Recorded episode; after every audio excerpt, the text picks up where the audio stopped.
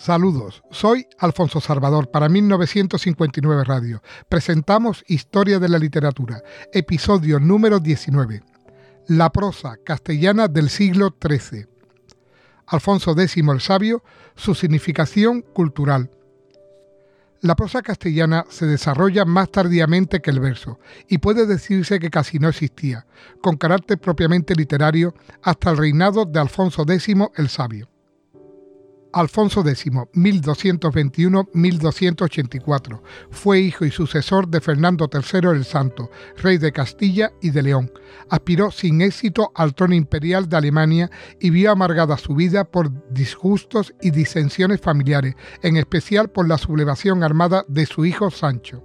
Si es verdad que fracasaron muchas de sus empresas humanas, su figura es de importancia máxima para la ciencia medieval y para las letras españolas la ingente obra llevada a cabo por Alfonso X representa un esfuerzo científico sin precedente hasta entonces en la Edad Media.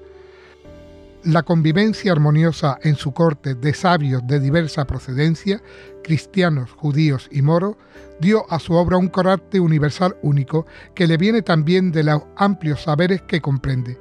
Quiso en efecto el rey sabio reunir toda la ciencia de su tiempo en grandes sumas o síntesis enciclopédicas, comparables a las que existían en la Europa medieval escrita en latín.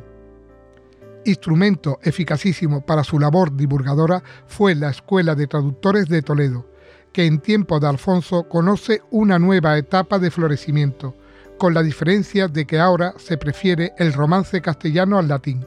Si en cuanto al contenido la obra científica no puede ser original, mérito del rey fueron la iniciativa, el esfuerzo y la harta dirección de tan audua empresa.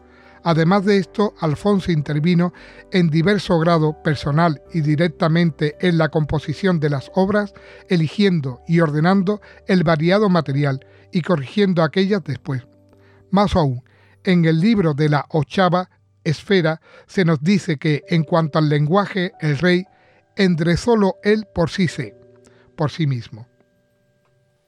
Alfonso X y el romance castellano. El último aspecto mencionado constituye una de las originalidades más destacadas del rey sabio, la de ser el verdadero creador de la prosa en romance castellano. Alfonso X, que había mandado sustituir el latín por el romance en los documentos oficiales, con su obra científica dio virtualidad literaria a una lengua aún tosca y dura, y la convirtió en instrumento apto para expresar los conceptos más complejos y abstractos. La necesidad de emplear a fondo el romance en algo tan complicado como el conjunto de obras escritas en su corte exigió la creación de un léxico científico, hizo más flexible la sintaxis y fijó la ortografía hasta casi alcanzado el siglo XVII. Por otra parte, la actividad personal del rey al retocar y pulir el lenguaje empleado dio al castellano una unidad lingüística que por entonces no poseía ninguna otra lengua románica. La producción del rey sabio puede clasificarse en cinco grupos, obras históricas, jurídicas, científicas, recreativas y poéticas obra histórica, la Crónica General y la Gran Historia. La Crónica General es la primera historia de España y aún la primera historia general de una nación moderna, escrita en lengua romance. Consta de dos partes. La segunda, que abarca desde la invasión árabe hasta la muerte de San Fernando, se escribió en el reinado de Sancho IV. La fuente para su redacción fueron eruditas y populares. Entre estas figuran numerosos cantares de gesta que aparecen en ella prosificados. Esto da a la obra un valor incalculable para la historia de la épica popular. La general e gran historia es un grandioso intento de historia universal desde el comienzo del mundo hasta el reinado de don Alfonso, pero se interrumpe al tratar de los padres de la Virgen María. Obras jurídicas, las partidas. Las siete partidas son una vasta compilación de leyes que constituyen el mayor intento de sistematización del derecho realizado en la Edad Media. El nombre de este código se debe a su división en siete partes, cuyos respectivos prólogos empiezan con cada una de las letras del nombre Alfonso. Las partidas parecen ser obras de varios jurisconsultos, entre ellos Jacome Ruiz, y se orientan preferentemente en la línea normativa del derecho romano. No son una simple colección de preceptos legislativos, sino que encierran además una serie de comentarios, reflexiones y consejos de índole varia. Es visible en ella una proyección hacia la realidad social contemporánea, lo que explica el intento didáctico e histórico de sus disposiciones. Obras científicas y recreativas por orden de Alfonso X y con su colaboración se tradujeron o adaptaron del árabe obras como los libros del saber de astronomía y las llamadas tablas alfonsíes, donde se habla de las estrellas, del sistema astronómico y del calendario. Obras curiosas traducidas del árabe es el lapidario, mezcla de superstición y ciencia en que se estudian las propiedades de las piedras preciosas en relación con el signo del zodiaco, bajo el cual han sido halladas. Entre las obras recreativas son muy interesantes los libros de ajedrez, dados y tablas, traducidos también de obras orientales. Obras poéticas, las cántigas, la obra puramente literaria y la más personal del rey sabio está representada por las Cántigas de Santa María, colección de 420 composiciones poéticas dedicada a la Virgen y escrita en gallego.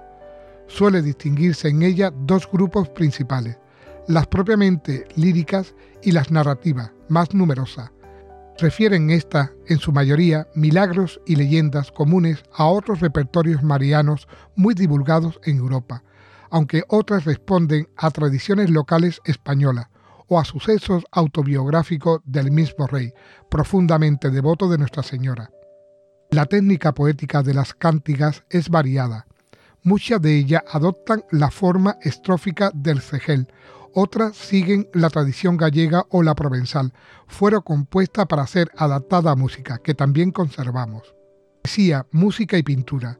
Los códices del Escorial en que se guardan son un tesoro artístico y documental de primer orden.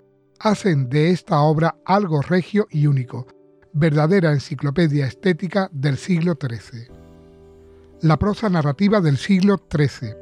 La prosa narrativa de origen oriental, iniciada en latín por la disciplina clericalis de Pedro Alfonso, se cultiva en este siglo con obras como la siguiente.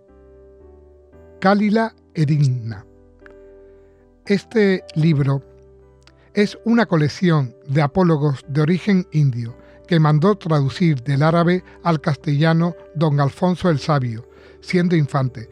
Recibe nombre de dos lobos, así llamados, que figuran en el primero de los cuentos. En tiempo de Sancho IV se redactó, como hemos indicado, la segunda parte de Crónica General.